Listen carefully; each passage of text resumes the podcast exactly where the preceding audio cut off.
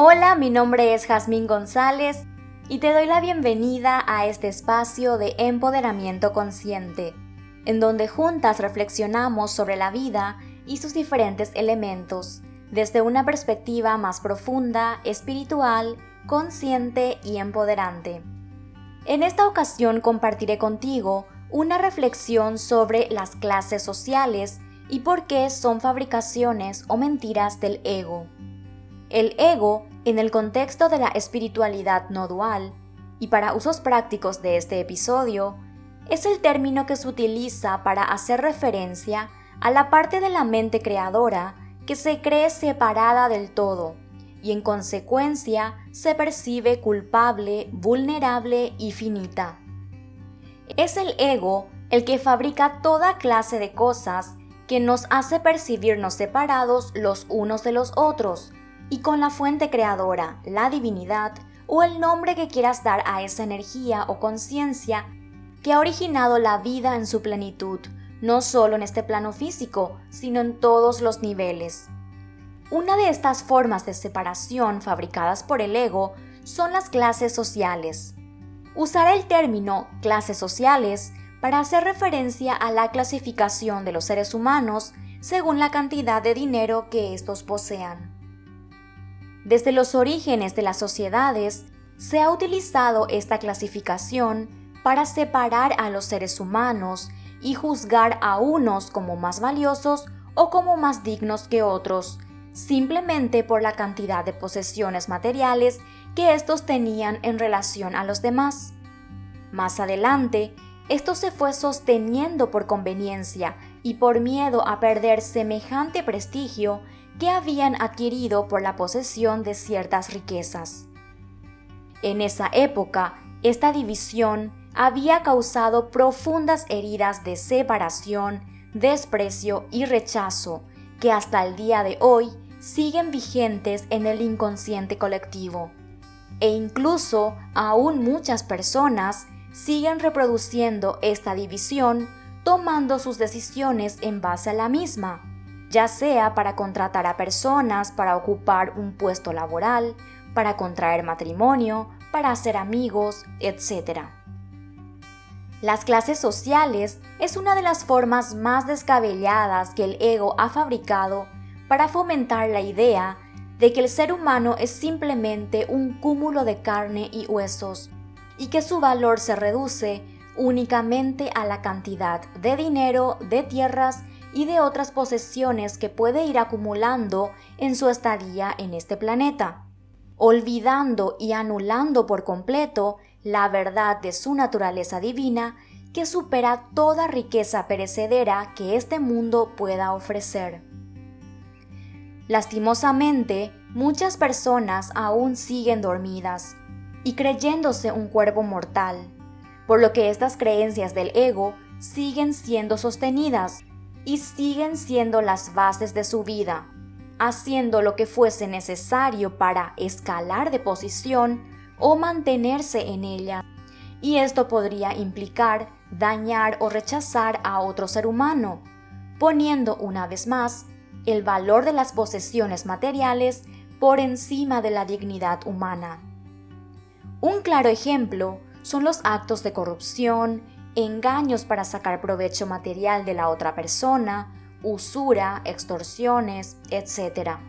Es más, para algunas personas resulta imposible iniciar una relación amorosa o de amistad con otra que no figure como de su misma clase social como si la cantidad de riqueza que posea una persona la haga más o menos digna, más o menos respetable, más o menos interesante, más o menos divertida, etc. De la misma forma, otras personas utilizan estas categorías sociales para quedarse en el papel de víctimas y exigir ciertos beneficios a las personas que, según estas, gozan de mayores privilegios, truncándose a ellas mismas sus propios dones, talentos y capacidades de autorrealización y de servicio a los demás. Aquí también me gustaría mencionar las etiquetas sociales de pobre y rico. Podría decirse que es una de las etiquetas sociales más utilizadas en todas las sociedades alrededor del mundo. Es más, tomamos como un hecho que esto es una realidad, de que verdaderamente existen personas ricas y personas pobres. Claro, siempre basándonos en la cantidad de bienes materiales que tengan. Sin embargo, ¿qué pasaría si en lugar de sentenciar a una persona por la cantidad de riqueza que posee, la miráramos como una persona con un estilo de vida diferente? Oyendo un poco más profundo, ¿qué pasaría si reconocemos cada forma de vida como una elección del alma de esa persona para vivir esta experiencia humana bajo esas condiciones? Lo que acabo de decir podría ser muy atrevido para muchas personas que basan sus vidas en los paradigmas sociales, ya que en el mundo existen millones de personas que viven bajo la etiqueta de pobres.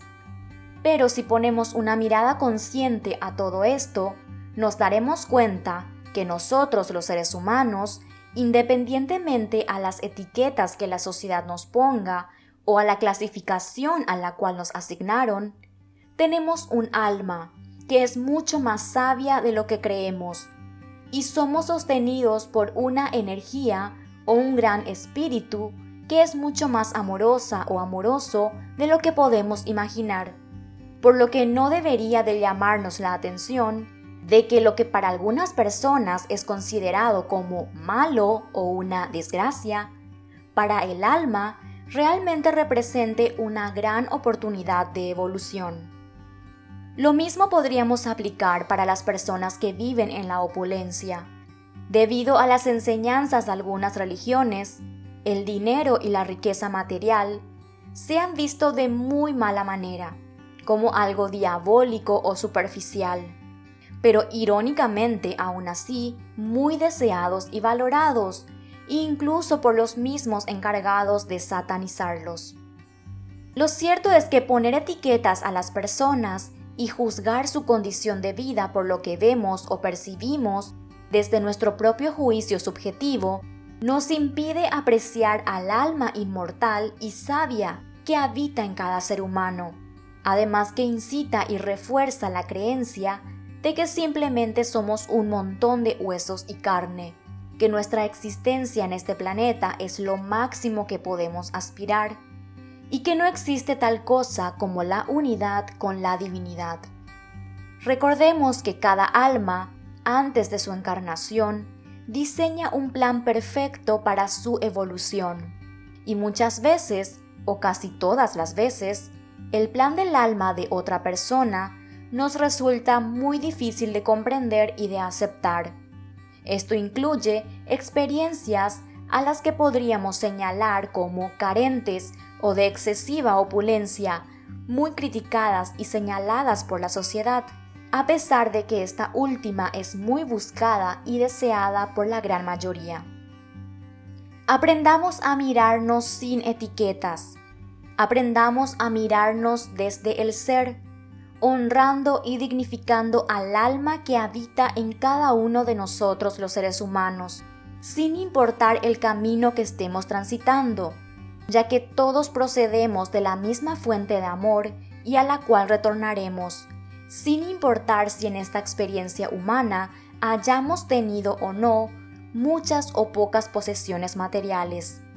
Cuando desencarnamos, nada de eso nos llevamos, únicamente las experiencias trascendentales para el alma, ni siquiera las experiencias de los viajes que hayamos hecho ni los conocimientos intelectuales que hayamos adquirido en este plano, sino solamente aquellas lecciones que nos apoyaron a recordar nuestro verdadero origen y nuestra verdadera naturaleza divinos. Y eso se logra con o sin dinero, con o sin clase social, porque son lecciones que el alma integra, y el alma no necesita de ninguna de estas etiquetas o clasificaciones del ego. Una persona con un alto nivel de conciencia ve a cada ser humano con respeto y lo acoge con amor, porque sabe apreciar al alma que habita en él, al igual que lo reconoce como una extensión suya, ya que en esencia todos somos uno. Todos los seres humanos, sin importar las etiquetas que el sistema obsoleto de la sociedad nos pueda colocar, guardamos un valiosísimo tesoro y lecciones de amor únicos, que solamente los podremos descubrir y aprovechar si nos recibimos con apertura de corazón los unos a los otros. Para finalizar esta reflexión, comparto contigo un fragmento de mi libro Sabiduría Canalizada, en donde comparto 21 cápsulas de sabiduría para recordar la perfección de tu ser y vivir en paz.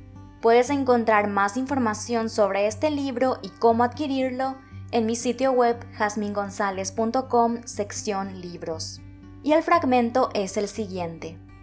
Las etiquetas sociales son fabricaciones del ego. Ningún rótulo social nos define como seres humanos, ni mucho menos como seres espirituales. No pierdas tu paz tratando de encajar en uno de ellos. Gracias por compartir este espacio conmigo y nos encontramos muy pronto.